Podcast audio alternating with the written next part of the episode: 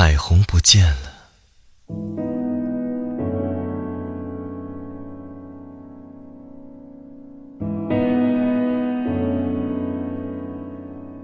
寒风冷冽的冬天，从河堤走过。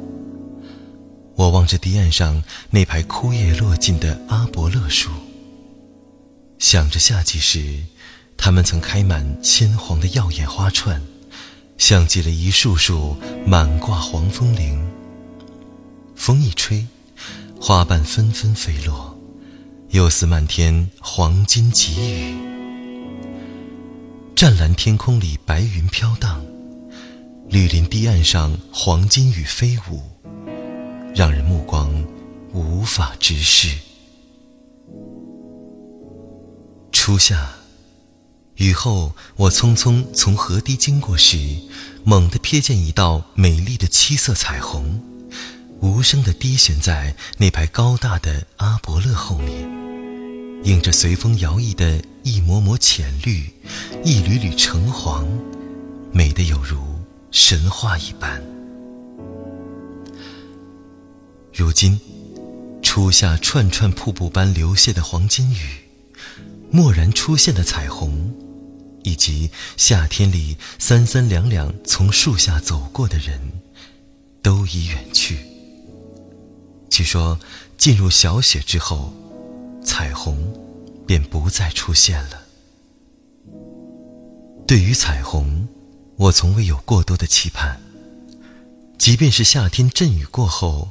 阳光又露脸的时机，都未必邂逅相遇，何况现在他已躲藏起来呢？初夏看见那道彩虹时，我的步伐并不曾稍停，因为我知道，它转瞬就将消失。再怎么留恋、喜爱，也无法阻挡它的离去。一如我从来就不能预知它何时会出现一般。谁能期待与彩虹不期而遇？谁会盼望彩虹永远高挂天际？它就像天空中绝美的惊叹号，是大自然的神来之笔。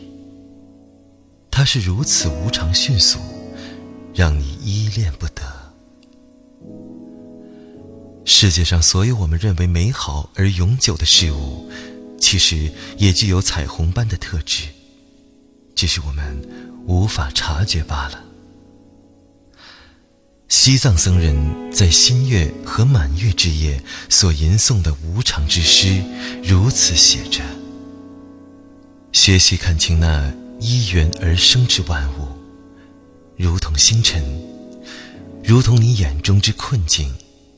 如同一盏油灯，一个幻象；如同露珠，或如同泡沫；如同梦境，或如同闪电，或如同一朵云彩。世间依缘而生的万物，就如同星辰、露珠、闪电、云彩、泡沫、梦境。同样的。应该也如同彩虹，它们皆无常幻灭。无常幻灭的，还包括我们眼中的困境。如果我们看待自己所贪爱的人、事、物等境界，就像看待星辰、露珠、闪电、云彩、泡沫、梦境，乃至像看待彩虹一般。深知它生灭的无常性空，或许执着就会减少一点。明年夏天，河堤上的黄金雨再次飘落时，彩虹会出现否？无人知道。唯一确定的是，因缘聚合时，它会升起；因缘离散时，它就会灭去。任谁也无法阻止。